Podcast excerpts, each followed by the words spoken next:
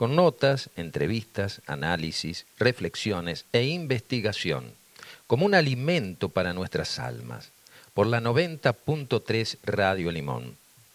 En la operación técnica, Facundo Crispín Acoglanis.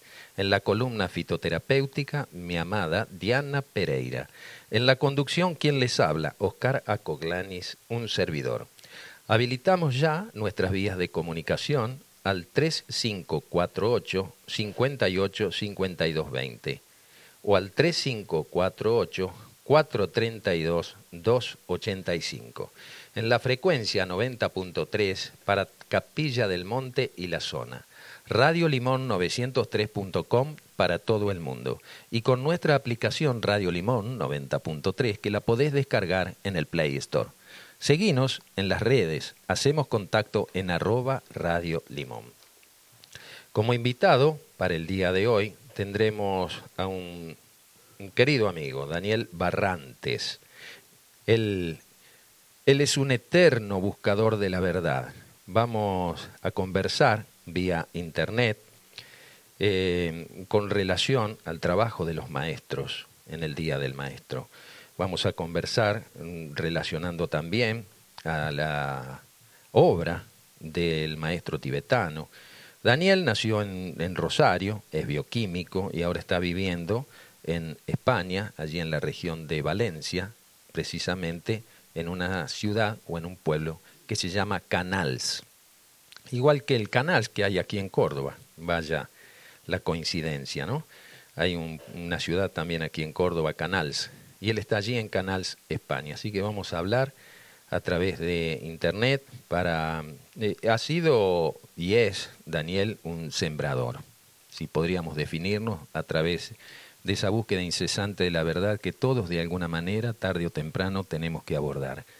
Y él ha sido un precursor dentro del trabajo de toda la obra del maestro tibetano, de la escuela arcana, en fin, un referente, un referente, así que invito a la audiencia a no moverse de este dial para que alrededor de las 10 de la mañana hagamos contacto con Daniel Barrantes desde España y allí podamos conocer un poco también todo su, su peregrinaje, su bagaje y, y su actualidad en la búsqueda siempre de la eterna verdad, que obviamente subyace a cualquier mentira, a cualquier engaño.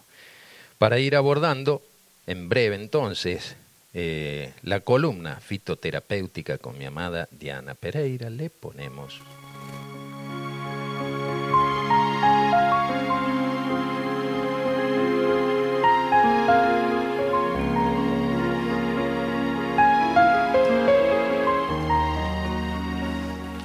Un toquecito romántico, la vida color de rosa, y bien, le vamos a dar audio ya a Diana. Buen día, mi amor. ¿De qué vamos a hablar hoy? Buen día, querida audiencia. Un hermoso día acá en Capilla del Monte y los alrededores. Quería en especial darle un cariño muy grande a todas las maestras y maestros en su día. Realmente un día glorioso. Bueno, vamos a hablar hoy de plantas para la sangre. De la Enciclopedia de Plantas Medicinales, escrita por el doctor Pamplona Roger. Y bueno, vamos a hablar de algunas patologías y cómo poder con la fitoterapia sanarlas y prevenirlas.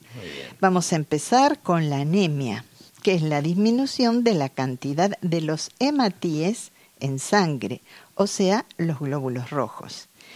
El tratamiento fitoterapéutico consiste en el uso de plantas antianémicas ricas en hierro, que es el elemento fundamental de los hematíes, pero también con abundante presencia de otros minerales y vitaminas, en especial la vitamina C y enzimas que activan el metabolismo en su conjunto. Hay plantas como el ginseng que aumentan la producción de glóbulos rojos. Determinadas plantas medicinales, al igual que ciertos alimentos de origen vegetal, son realmente eficaces en la prevención y tratamiento de la anemia. Bueno, vamos a comenzar con la alfalfa, que es rica en oligoelementos, vitaminas, enzimas, aminoácidos esenciales. ¿Cómo usarla? Cruda, o sea, en brotes tiernos, jugos frescos, infusión y fitoextractos. También la espirulina, que está hace rato de moda, que contiene mucho hierro, aminoácidos y vitamina B12. La podemos usar en cápsulas y en preparados farmacéuticos. Es un alga la espirulina. Es un alga, por eso no la podemos juntar por los alrededores y la tenemos que usar en cápsulas y preparados farmacéuticos. Pero sí la ortiga mayor, que contiene hierro y clorofila. Estimula la producción de glóbulos rojos. ¿Cómo la usamos? En jugos frescos, en infusión y en tintura madre. Ahora vamos a hablar también de la cebolla. Eh, qué rica la cebolla, ¿no? La usamos mucho en casa. Si te falta la cebolla, está, estamos, estamos fritos. Aporta hierro, oligoelementos, enzimas y estimula la producción de sangre. Y antibiótica también. Sí, también. ¿Y cómo la consumimos? Cruda, en jugo, hervida, asada. La vid aporta hierro y otros minerales y vitaminas y tiene el efecto de limpiar la sangre. Bueno, el la, uva. La uva, sí, sí, sí. El consumo de uvas, o sea, frutos de uva y aceite de uva. Eh, y la cura por la uva. Hay una cura por la uva había una dieta, ¿no? Sí, sí. también. ¿Cómo hacer la cura de la uva? Bueno, eh, basando su propuesta en su poder depurativo y antioxidante de las uvas, esta dieta propone ingerir solo uvas e infusiones durante un plazo de 3 a 5 días con el objeto de eliminar toxinas y generar un descenso de peso. También reduce el riesgo de coágulos sanguíneos. Ah, reduce el colesterol de lipoproteínas de baja densidad, o sea, el LDL o colesterol malo. Previene de daños en los vasos sanguíneos del corazón ayuda a mantener una presión sanguínea saludable. Bien, ahora pasamos al ginseng, que es tonificante, estimula la producción de sangre en la médula ósea. Es originario de Asia, ¿no? Claro, pero acá lo podemos usar en preparados farmacéuticos, también en tecitos. ¿Y se lo, se lo raya? ¿Es un rizoma? el ginseng? No sé porque no es de esta zona, mm. pero sí lo, lo hemos consumido en tecitos y también en preparados farmacéuticos. Es excelente para este tema. La palta, que apoya, aporta abundante hierro, minerales y vitaminas, además de ser deliciosa. También aporta ácidos grasos insaturados. El uso es el consumo de la pulpa de los frutos. Vamos a plantas hemostáticas, que son las plantas que detienen la hemorragia, tanto en los órganos internos como en la piel. Su acción se potencia si se combina el uso interno en tisanas por vía oral con la aplicación externa sobre el punto sangrante. Vamos a comentar algunas plantas eh, hemostáticas como el muérdago, la mamelis, el llantén, la ortiga blanca, la milenrama, la cola de caballo. Pasamos a otro tema. Los hematomas, que es la acumulación de sangre en los tejidos, fuera de los vasos sanguíneos. Nos referimos aquí a los hematomas localizados debajo de la piel, causados por contunciones o heridas. Estas plantas aplicadas localmente facilitan la reabsorción y la disminución de la inflamación local. ¿Qué se haría? ¿Un emplasto? Exacto, como por ejemplo el árnica. Y se puede usar en tintura madre diluida, porque el árnica es un poquito fuerte, que es vulnerable, antiinflamatoria y se aplica, este, como dije, diluida eh, localmente. La nuez negra, que es eh, vulneraria, reabsorbe los hematomas y la forma de aplicar también es en cataplasma con la raíz triturada y hervida. Em, vamos a plantas que fluidifican la sangre. Esto es para la sangre pesada que le llaman. Tal cual. O gruesa. Sí. Términos muy, muy camperos. Sí, es verdad. En cierto sentido, todas las plantas medicinales ingeridas actúan sobre la sangre, puesto que finalmente sus principios activos son transportados por el fluido vital, tras haber sido absorbidos en el intestino.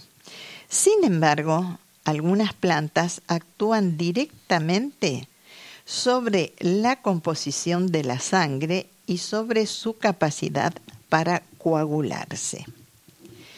Diversas plantas son capaces de aumentar la producción de hematíes, glóbulos rojos, y combatir así la anemia, como hemos dicho. El hierro de los vegetales es tan útil como el de procedencia animal para formar sangre.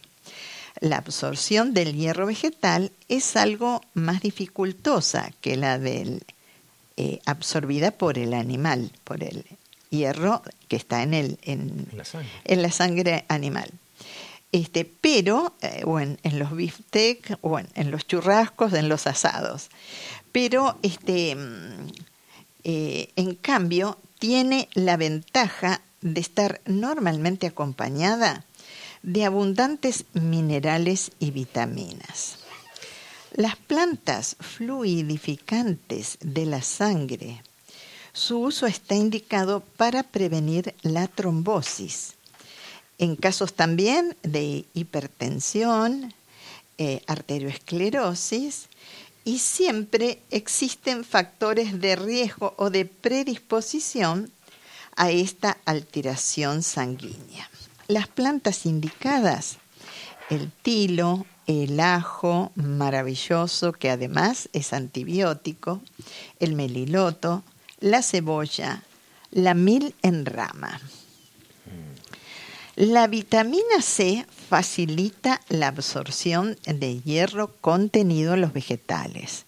Entonces hay que consumir esta vitamina acompañada, por ejemplo, de espinaca que contiene hierro. Mucho hierro. El diente de león también. Sí, para poder absorberlo el hierro en, lo máximo posible, ¿no es cierto? Las plantas hemostáticas actúan favoreciendo los mecanismos de coagulación en la sangre por medio de la vitamina K que contienen y también coagulando los pequeños vasos capilares por su acción astringente. Más aplicaciones tienen las plantas que fluidifican la sangre y evitan que este coágulo dentro de los vasos sanguíneos, proceso que se conoce como trombosis. Estas plantas hacen que la sangre sea más fluida y ejercen una importante acción preventiva de la trombosis arterial, especialmente de las arterias cerebrales coronarias, que es el origen del infarto de miocardio y también las femorales causantes de la falta de riego en las piernas. Actúan por uno o varios de los siguientes mecanismos. Primero, disminuyendo la tendencia excesiva de las plaquetas de la sangre a agruparse formando coágulos, acción antiagregante plaquetaria. En segundo lugar, deshaciendo la fibrina, proteína del plasma sanguíneo que forma los coágulos, acción fibrinolítica. También frenando los procesos de coagulación de la sangre. Acción anticoagulante. Ahora vamos a hablar de la hemorragia, que es otra patología que podemos tener de la sangre. E-, es importante lo que estás abordando porque hay muchos accidentes familiares, a veces, domésticos, ¿cierto? Que hace una hemorragia rápida. Sí. Y estas soluciones que vos a veces están en el patio de casa, están en el jardín, estas plantas, y este con un emplasto eh, inmediatamente uno corta ese fluir de la sangre y puede ayudar a la coagulación, a la cicatrización más rápida. Tal cual. Recuerdo hace muchos años, cuando estábamos construyendo el iglú, que un albañil estaba en un andamio y se cayó con toda la pared al suelo y tuvo una hemorragia, pero era tremendo, vino desesperado y en eso vos llegaste y este enseguida lo solucionamos. Sí, sí, sí. Enseguida teniendo a mano este algunas de estas plantas medicinales en forma de tintura, ¿no? Sí. Y también el propóleo. El propóleo también ayuda, aunque no es tintura, colocando sobre la parte hemorrágica este, con un algodón o gasa enseguida corta la hemorragia. ¿Cómo te acordás de estas cosas? Como cuando a veces un accidente, una situación nos da la, la, pauta para recordarla por el resto de, de, nuestros días, una solución que apareció rápida. Tal cual. Bueno, estas plantas tienen una acción hemostática, o sea, permitiendo la formación de coágulos para detener la hemorragia y es vasoconstrictora su acción potencia y se combina en uso interno y también en uso oral. Con, y las aplicaciones externas este, en el punto de la hemorragia también son importantes. ¿Digitopuntura? no, no. Como dije recién, ah, ah, una ah, compresa, una gasa con embebida en estas tinturas o propóleo que también es un derivado de las plantas. Exacto, porque se saca de la resina de las plantas. claro. Cualquier hemorragia anormal debe ser motivo de consulta médica. Vamos a enumerar algunas plantas que contrarrestan esta patología, como la ortiga mayor, que contrae los vasos sanguíneos, detiene la hemorragia, es útil en hemorragias nasales y uterinas. ¿Mm? Bien, tomar el jugo fresco en infusión, en tintura madre, en taponamientos nasales con la infusión. Bien. La cola de caballo también es hemostática y regenera el tejido conjuntivo. Como la usamos en decocción, jugo fresco, aplicaciones locales, y ingiriendo también tinturas madres. Vamos a hablar de trombosis ahora. La trombosis es la formación de un coágulo dentro de un vaso, arteria o vena, que permanece en el mismo lugar que se ha formado. Cuando el coágulo se desplaza del lugar en el que se formó, discurriendo por el interior de la arteria o vena, en este caso se produce una embolia. La trombosis arterial asienta en mayor de los casos sobre una lesión exterior, eh, una lesión arteriosclerósica de la pared arterial. La fitoterapia aporta plantas que pueden mejorar el riesgo sanguíneo y que fluidifican la sangre, ejerciendo una interesante acción preventiva sobre este trastorno. También son de utilidad preventiva las plantas que hacen descender el colesterol sanguíneo. Vamos a enumerar algunas. La avena, porque en, algún momento lo hemos tratado esto. Avena, girasol, el aceite de onagra, el olivo, o, eh, sea, el aceite de oliva, la alcachofa, el manzano, sus frutos, ¿eh? la manzana, la vid, este, aceite de las semillas de la uva, el maíz, aceite del germen del maíz, sésamo, que se usan las semillas y el aceite, y la palta o aguacate, el fruto directamente, y la borraja, entre otros. Las plantas indicadas para prevenir la trombosis son el tilo, que es vasodilatador, hipotensor, disminuye la viscosidad de la sangre. También tenemos al ajo, que es antiagregario plaquetario, inhibe la formación eh, funcional plaquetaria, evitando así su agregación y la consiguiente formación de trombosis en el interior de los vasos sanguíneos. El ¿Mm? trombosis que ahora está muy, muy en boga por algunos casos de, COVID y gente que hace estas reacciones a veces. Sí, para que el, aquel que le gusta el ajo, y aunque no le guste, hay una recetita que sacando, pelando un diente de ajo y este sacándole en la parte del brote central, picadito bien fino.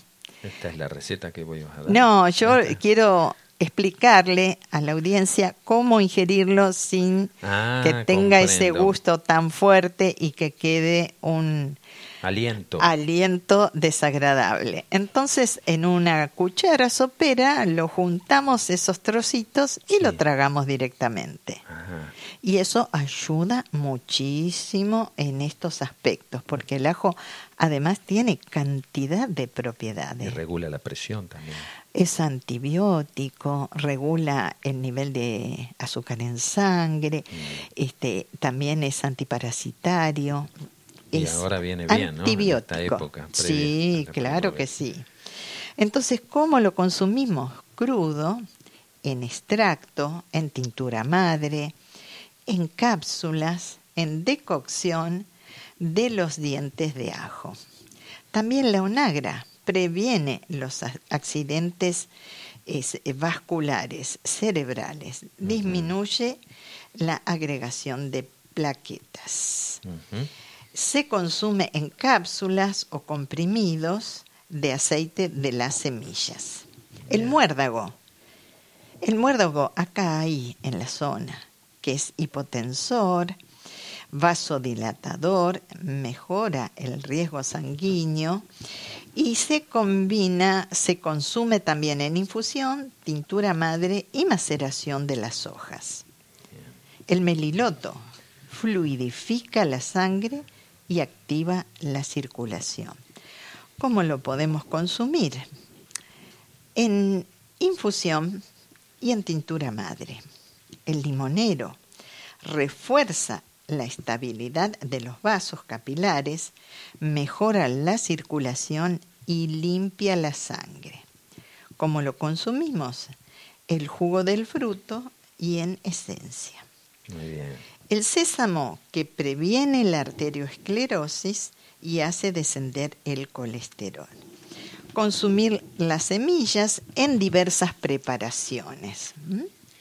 Y ahora elegimos una planta deliciosa. A ver. La palta. Ah, sí. O aguacate como lo conocen en Centroamérica, en México especialmente.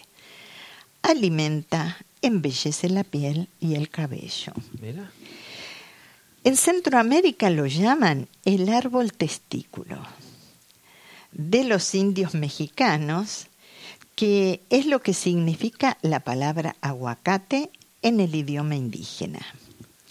Ha sido utilizado desde tiempos muy remotos por los aztecas y los mayas como sustitutivo de la carne. La sabiduría popular de estos pueblos lo llevó a descubrir excelentes propiedades nutritivas y calóricas de este fruto, que a la luz de los conocimientos científicos actuales supera a la carne por sus cualidades dietéticas. En efecto, el aguacate o palta proporciona del 160 eh, a 200 calorías por cada 100 gramos. Muy bien. Cantidad próxima a la carne, que eh, tiene 250 calorías eh, mm, por un filet de ternera, por ejemplo, de 100 gramos. Con la ventaja, entre otras, de que no aporta nada de colesterol. Las grasas de la palta son muy digeribles, son similares químicamente a las del aceite de oliva. Su contenido en proteínas, aunque menos que la carne, tiene la ventaja de no producir residuos, como el ácido úrico, que produce la carne, ¿no? Este, y que acidifican y sobrecargan el metabolismo. La palta ofrece otras posibilidades de aplicaciones medicinales.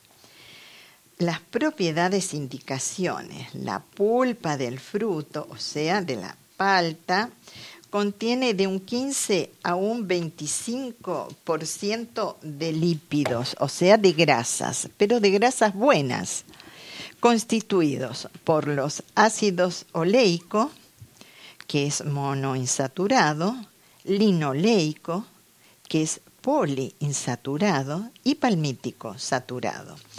Además, glúcidos, proteínas, sales minerales y vitaminas. Destaca especialmente por su elevado contenido en hierro y vitamina B6. Contiene propiedades antianémicas, hipolipemiantes, o sea que hace descender el colesterol en sangre, posiblemente debido a su elevada proporción en ácidos mono y poliinsaturados, y también propiedades digestivas. Su consumo está indicado en caso de anemia, agotamiento, aumento de colesterol, hipertensión, gastritis y úlcera gastroduodenal. El aceite de aguacate o palta está indicado en afecciones de la piel, eczemas, irritaciones químicas, piel seca y agrietada hay que aplicarlo directamente sobre la piel y aplicado sobre el abdomen evita las estrías del embarazo. Hidrata y embellece el cutis. Elimina la caspa, detiene la progresión de la calvicie, fortalece y suaviza el cabello. Alivia los dolores reumáticos, articulares y musculares. Se aplica en este caso en fricciones. En México tenemos como plato típico de la zona el guacamole. Qué rico, qué rico. Bueno, ahora les vamos a pasar la recetita si gustan.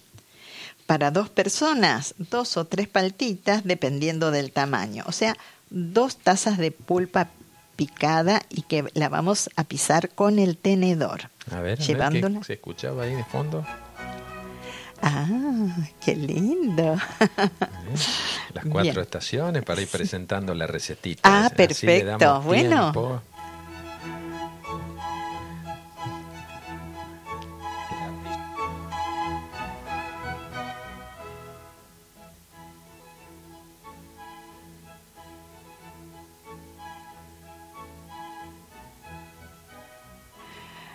Gracias Facu por esta hermosa pieza, me encanta, de Lápiz- Vivaldi. ¿eh? Lápiz y papel para Bueno, darle vamos- tiempo a la gente a, a que tome la receta. Bueno, yo creí que estaban anotando de antes, Ah, por bueno. eso No, supuse bien, eso. bueno. Pero el que quiera anotar la recetita del guacamole, que es muy, muy sencilla, entonces habíamos dicho dos tazas de pulpa de palta, eh, hecha puré, medio tomate picado chico en cubitos, una cucharada de jugo de limón, una de aceite de oliva extra virgen, una pizquita de sal marina. Entonces llevamos a purecito eh, la palta y le mezclamos los otros ingredientes. Y para aquellos que le gusta el picante, una cucharadita de salsa tabasco o picante y glup. A deleitarse con esto. Bien, entonces también podemos beneficiarnos de las hojas del árbol de palta. Ah, las hojas también. Sí, que Ajá. se utilizan en América Central en infusión como digestiva y carminativa. Bien. Y en dolores de cabeza la aplican caliente sobre la frente. Mirá. Bueno, esto nos enteramos hace poco.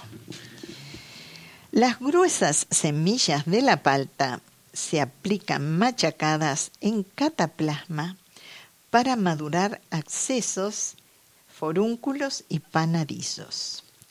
El agua del cocimiento de las semillas se usa contra la disentería y los parásitos intestinales. Mirá que el otro día no andaba gente averiguando por la disentería. Mirá, está, ¿Dónde, no está, me- dónde está la, la- la- la receta fácil a veces en Sí. la verdulería, no? Y sí, O en, o en el fondo de casa, en el árbol del palto. o sea que de la palta se usan las hojas, los frutos y las semillas. Bueno, eh, yo no tengo conocimiento que se venda en las dietéticas el aceite de palta, pero acá está la receta cómo hacerlo. ¿Mm? Bueno, Entonces, vamos a la recetita. a ver.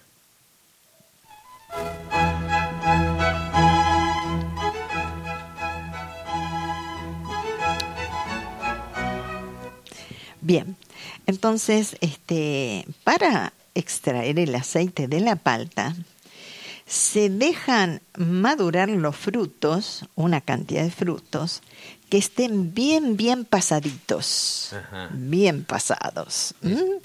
Y si no sabemos cómo utilizarlo y tenemos cantidad de estos, bueno, hagamos el aceite. Eh, lo servimos con agua y el aceite que sobrenada la superficie se recoge con una cuchara. Posteriormente se filtra para eliminar las impurezas. Este aceite se aplica en fricción sobre eh, la piel en la zona afectada o sobre el cuero cabelludo. ¿Mm? Vamos a hablar de cataplasmas que se hacen con la pasta obtenida de la decocción de las semillas, que se prepara para uso interno. La palta es una más de esas maravillas vegetales que el Creador puso a nuestro alcance, para que nos deleitemos y a la vez conservemos y mejoremos nuestra salud e incluso nuestro aspecto. Muy bien. muy bien. Muchas gracias, me despido de ustedes con mucho amor hasta el próximo sábado. No, el próximo sábado tenemos tenemos taller del Bueno, perdón, pero va a haber- un programa grabado, vas a estar con, con, con una grabación de aquellas que hiciste Por eso, hasta el sábado que viene en grabación. Muy bien, ahí está. Gracias Diana. Hasta pronto. Muchísimas gracias. Así pasa la columna fitoterapéutica como todos los sábados. Le ponemos un toquecito musical a través del opus número 9 en piano de Chopin Nocturno.